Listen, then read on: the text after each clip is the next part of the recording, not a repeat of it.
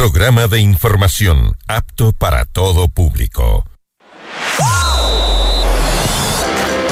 FM Mundo presenta Mundo Deportes. Mundo Deportes. Toda la información de los deportes más relevantes a nivel nacional e internacional. Noticias, entrevistas y análisis. Aquí comienza Mundo Deportes con Edu Andino. Bienvenidos.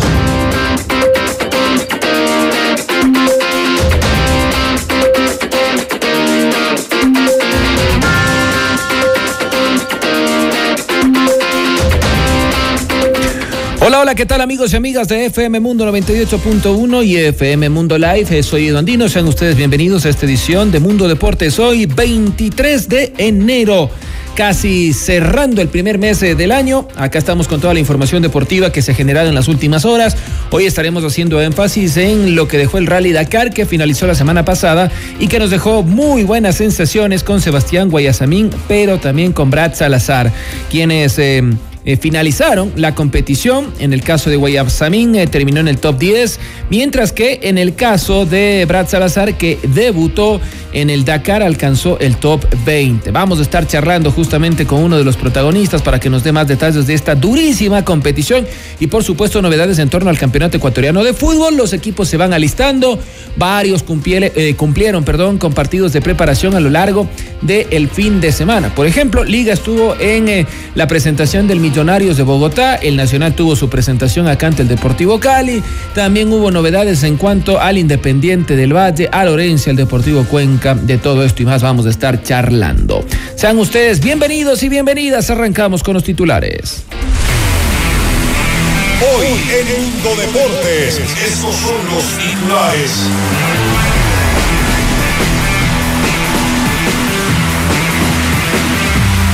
Ecuador ganó a Bolivia en la segunda fecha del Sudamericano Sub-20. La Mini Tri busca clasificar al hexagonal final.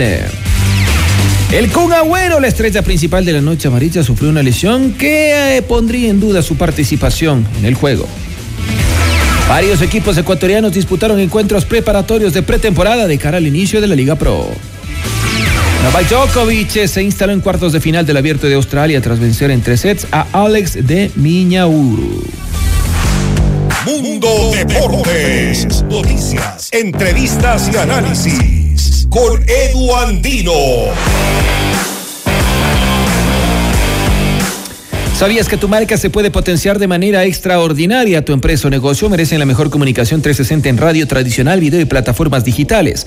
Anuncia ya en FM Mundo, recibe una asesoría profesional y con planes estratégicos hechos a tu medida. Actívate y reactívate con FM Mundo. Escríbenos al WhatsApp de, de ventas 099 003 8000 o ventas arroba fmmundo.com. ¿Ya tienes plan para San Valentín? Vive el concierto más romántico en Quito con Santiago Cruz junto a la Orquesta Sinfónica Nacional del Ecuador. Disfruta de la voz y de las canciones más exitosas del cantautor colombiano en este mágico show con más de 70 músicos en escena. Quito, 9 de febrero de 2023, Teatro Nacional de la Casa de la Cultura Ecuatoriana a las 20 horas. Difere hasta 10 meses sin intereses con tus tarjetas Produbanco. Entradas en www.ticketshow.com.es. Río Centro, Paseo San Francisco y Mole El Jardín. Santiago Cruz Sinfónico te lo trae Top Show. Disfrutamos el deporte gracias a sus protagonistas. Edu Andino te invita a participar de la entrevista del día. Hoy con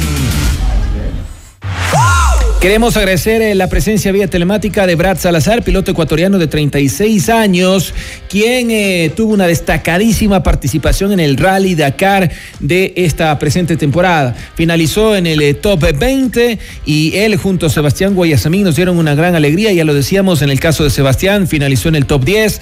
Brad, gracias por aceptar esta charla con FM Mundo 98.1 y FM Mundo Live. Edo Andino le saluda. Cuéntenos un poquito qué sensaciones le ha dejado este Rally Dakar 2023, ya después de pasar unos días de todo ese vértigo que me imagino usted eh, lo tuvo en, en su cabeza durante varios días. Bienvenido, buenas noches. Hola Edu, ¿cómo estás? Sí, muchas gracias por darnos el espacio para poder comunicarnos eh, aquí y contarles un poco de lo que fue la experiencia del Rally Dakar. Bueno, cuéntenos, eh, eh, Brad, ¿cómo, ¿cómo fue justamente esta experiencia? ¿Qué, ¿Qué le pareció? ¿Qué conclusiones ha ido sacando? Eh, bueno, fue una experiencia súper, muy linda, extrema, una experiencia cansada, pero sin embargo es algo que, que lo, se quedará para, para mí en mi, en mi, cabeza y en mi, en mi corazón para toda la vida. Algo que yo creo que cualquier amante del deporte tuerca no se puede ir a la tumba sin antes no vivir un rally Dakar.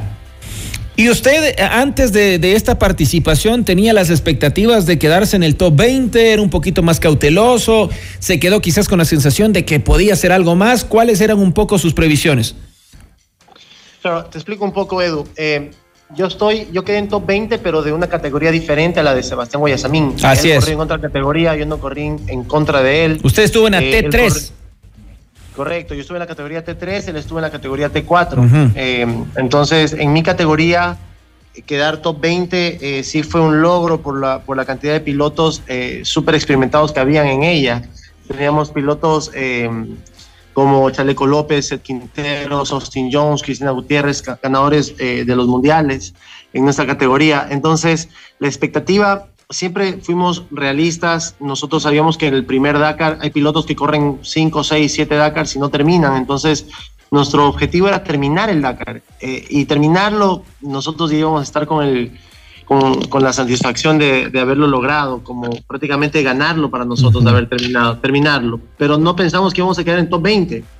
Como todo piloto competitivo, le gusta correr, le gusta ganar, pero yo no podía ir a arriesgar todo ni ir a matar sabía que el, secreto ahí, la clave era terminar el Rally Dakar.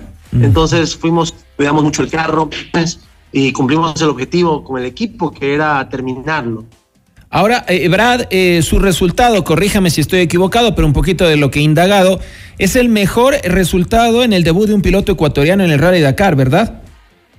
Eh, sí, se podría decir que sí, porque soy el primer ecuatoriano en terminar el Rally Dakar en la categoría T3. Eh, nunca nadie lo había hecho. Eh, el otro ecuatoriano creo que tuvo tres participaciones en esta categoría y no logró terminarlo, eh, dos o tres.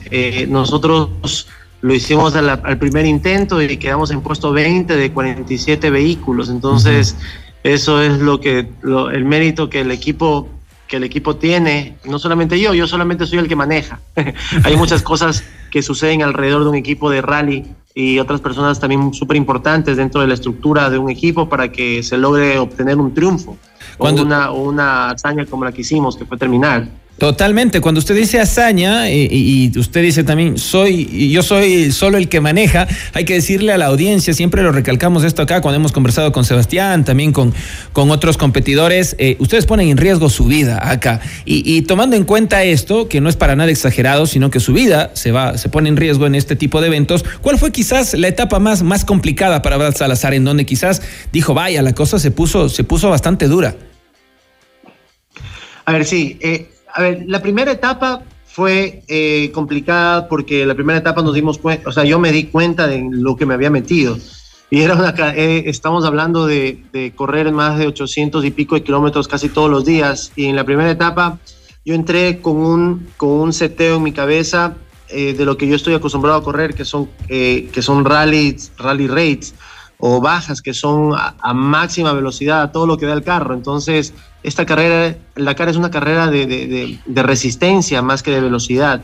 Entonces yo entré eh, acelerando bastante como loco eh, y hubo un, tramo en que eh, le di todo lo que daba el carro y, había un, un, pequeño badén, no lo vimos y el carro, la suspensión se absorbió atrás, nos escupió hacia adelante eh, y avanzamos más de 40 o 25 metros en dos ruedas, entonces nos asustamos bastante. Yo, dije casi se fregó todo el proyecto del Dakar y en un segundo, entonces lo que uno hace, lo que uno viene haciendo varios años, uno no lo puede sacrificar eh, por un momento de emoción, ¿no? En esa etapa nos asustamos bastante.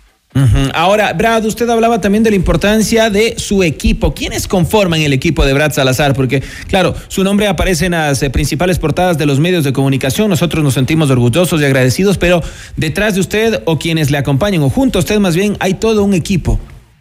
Correcto. O sea, los verdaderos héroes son ellos. Eh, ellos son los que hicieron que, que, todo funcione. Estamos hablando de Cristian Zurita, quien fue todo el apoyo logístico, él se encargaba de, de, de, cuidar o precautelar el carro para que al siguiente día esté perfecto, o sea, de, presionar a los mecánicos contratados allá, que eran unos señores españoles. Eh, también está Marco Guerrón, que es primo mío, y él se encargó de toda la logística en cuanto a los patrocinadores, porque los patrocinadores sin, sin el presupuesto no se puede ir a correr nada. Uh -huh. Entonces, eh, también estaba con nosotros eh, John Álava, quien se encargó de toda la parte digital y contenido para retribuir a las marcas el contenido que ellos eh, esperaban. Y también Hermógenes Barcia, que también fue como jefe de equipo. Y también el Pacho Arrieta, que fue mi navegante. Y él también fue la pieza clave de todo eso. O sea, sin él, sin sin Pachu, tampoco hubiese posible, sido posible todo esto. ¿Cuánto tiempo o cuán exigente más bien fue su preparación para haber cristalizado este sueño y haberlo hecho realidad? A ver, no soy, yo vengo trabajando en esto desde, desde, noviembre, desde octubre del año pasado.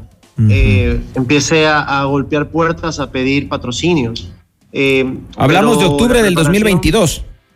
Correcto pero la preparación no, eh, no, no, no, del 2021 sería. Claro, ajá.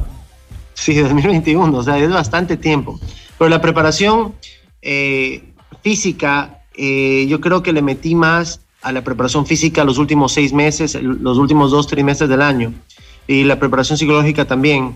Pero también es súper complicado el tema del reunir el presupuesto. La empresa privada no confía todavía en estos deportes que no son tan tradicionales.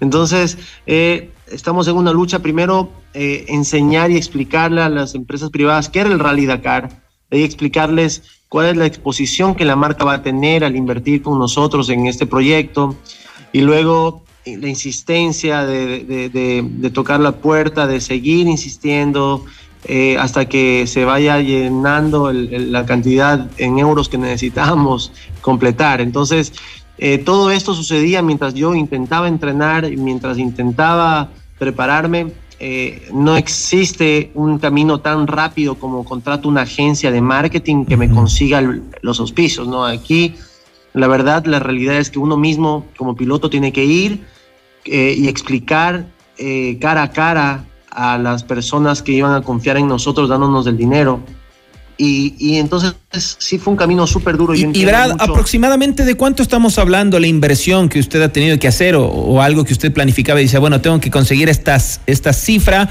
eh, esta cantidad de dinero para al menos poder eh, sustentar el viaje. Claro, o sea, a ver, eh, en dólares, siendo súper honesto, en dólares yo, nuestro presupuesto estaba aproximadamente 450 mil dólares, lo que íbamos a necesitar Vaya. para ir a correr. Pero el Ministerio del Deporte nos aprobó el proyecto por 461 mil dólares, eh, pero no logramos reunir todo, no, reunamos, no logramos reunir todo. Eh, hay pilotos, hay, hay equipos, se puede correr un Dakar desde 200 mil dólares, como se puede correr un Dakar desde 800 mil o un millón y medio, pero todo esto depende, todo esto tiene una, una repercusión en qué tan bonito la pases o qué tan mal la pases. En nuestro caso, por ejemplo, yo fui con una suspensión súper básica en el carro, me hubiera encantado tener una suspensión que subiera a la siguiente nivel de suspensión. Estábamos hablando de 18 mil euros más solo por cambiar la suspensión. Mm. Y así van sumándose los gastos. De dormir en una carpa en el piso, o dormir en el cajón de un carro, o dormir en un carro, carro caravana. O sea, ¿y usted en dónde durmió, Brad? Perdón, Edu. ¿Usted en dónde durmió? Le decía. Ah, los chicos, los, los eh, cuatro chicos que me acompañaron de mi equipo, eh, les compramos una carpa, pero no pudieron dormir a la final de la carpa porque nos llovió casi todos los días, había mucho lodo y mucho frío, y ellos terminaron durmiendo en un carro que alquilamos sentados prácticamente. Ah. Eh, y mi copiloto y yo alquilamos un cuartito de un metro eh, veinte de ancho, eh, donde estaban dos literas, en el, en el cajón de un camión eh, se habían adaptado cuatro, cuatro literas y nosotros dormimos ahí en el cajón de un camión de cuatro literas que era bastante decente comparando con el resto de gente que la verdad no tenía dónde acomodarse por ahí. Tremendo lo que nos cuenta. Brad, para ir finalizando esta charla, agradeciéndole por su tiempo, ¿qué se viene de aquí en este año? Tengo entendido que de aquí usted se alista para el 2025, ¿verdad?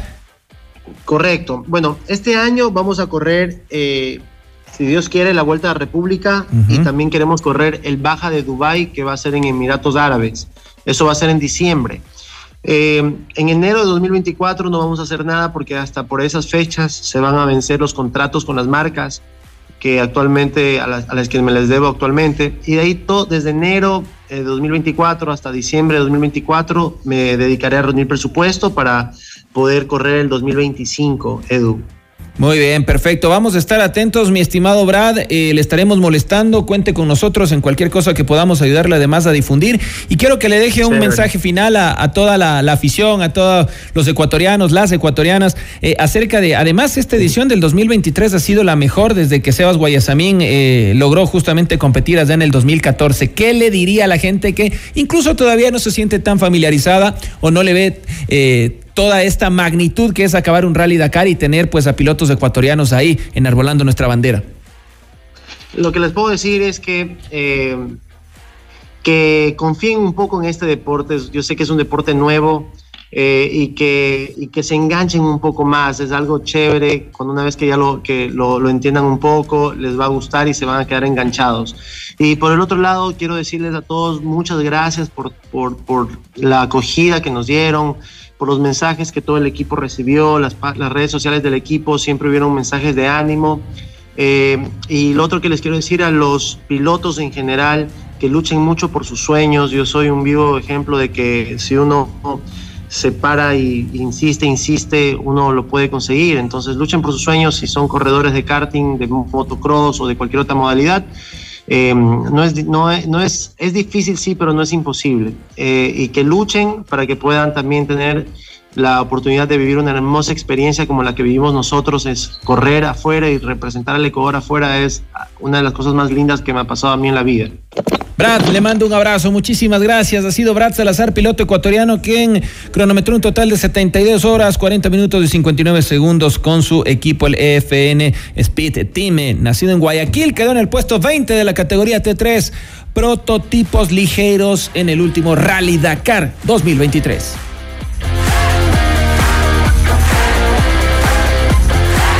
Muy bien, continuamos eh, con la información y vamos en este momento a hablar de Barcelona justamente y la noticia que ha hecho eco en torno a Sergio El Kun Agüero quien eh, hizo conocer a través de las redes sociales, a través de un streaming, después de un partido que él disputó con, eh, en, el campeonato denominado la Kings League, eh, se habría lesionado y él le contaba que sería bastante difícil poder jugar la noche amarilla. De todas maneras, según publica Primicias, reservándose una fuente cercana al conjunto canario, todo se vería inalterable respecto a la programación y a lo que se tiene previsto con Agüero que está, de acuerdo a la logística, indicado que llegue el próximo jueves. Escuchemos qué es lo que dijo Agüero.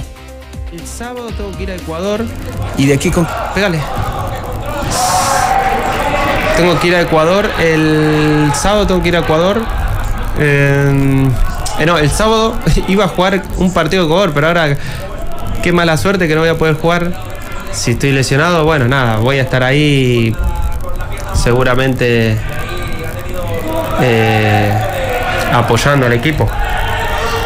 Eh, así que nada, bueno gente, nos vemos. Abrazo grande.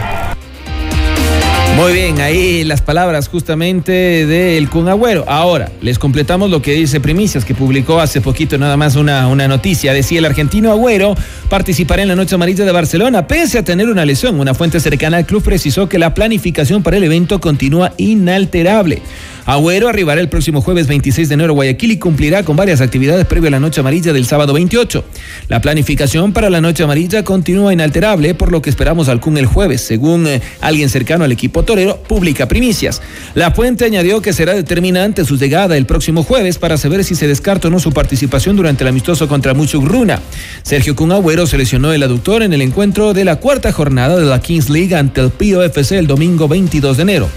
Ya escuchábamos las declaraciones eh, de Agüero. De todas maneras, se tiene previsto que este próximo jueves 26 de enero esté arribando a nuestro país. El viernes 27 a las 20 horas estará en una cena para eh, hinchas y socios que paguen un valor adicional mientras que la noche amarilla será el próximo sábado 28. Los aficionados podrán ingresar al estadio desde las 14 horas.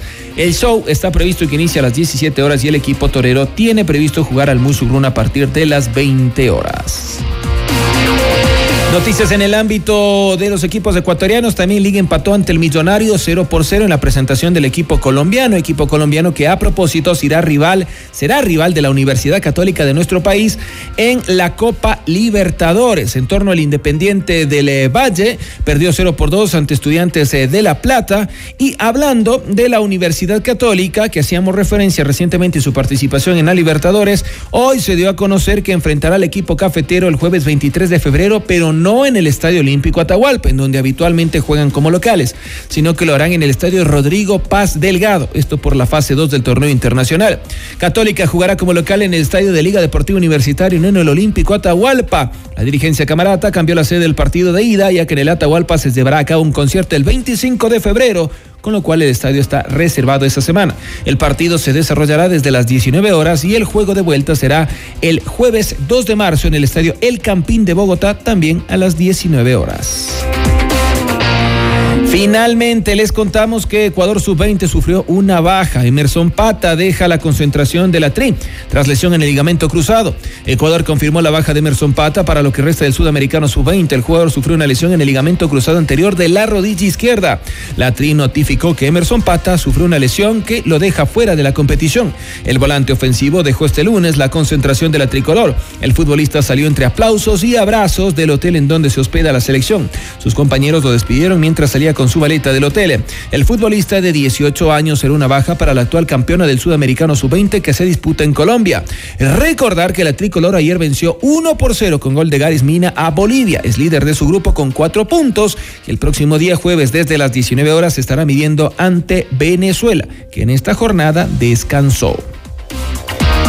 Y en el ámbito internacional, el Everton despide a Frankie Lampard tras menos de un año al frente del equipo. El equipo inglés se dijo chau chau a Frankie Lampard tras una calamitosa campaña en la que el cuadro figura en penúltima posición de la Premier League y después de 10 partidos sin ganar entre todas las competiciones. Lampard es jugador del Chelsea y la selección inglesa llegó a Goodison Park en enero de 2022 para reemplazar al español Rafa Benítez y consiguió evitar el descenso la pasada temporada. No obstante, esta campaña el equipo solo ha conseguido tres victorias y 15 puntos en 20 partidos, lo que lo ha llevado casi al fondo de la tabla y ha provocado una fuerte reacción de su afición contra los propietarios del club.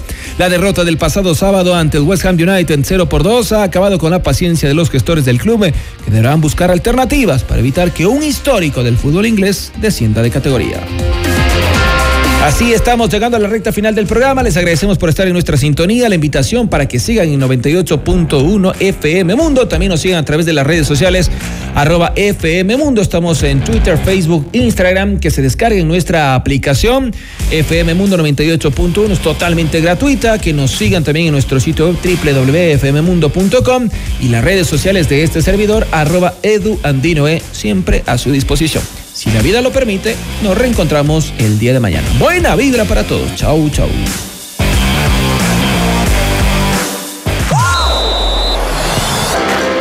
En FM Mundo la fiesta deportiva llega a su fin. Mañana continúa Mundo Deportes junto a Edu Andino. Te esperamos.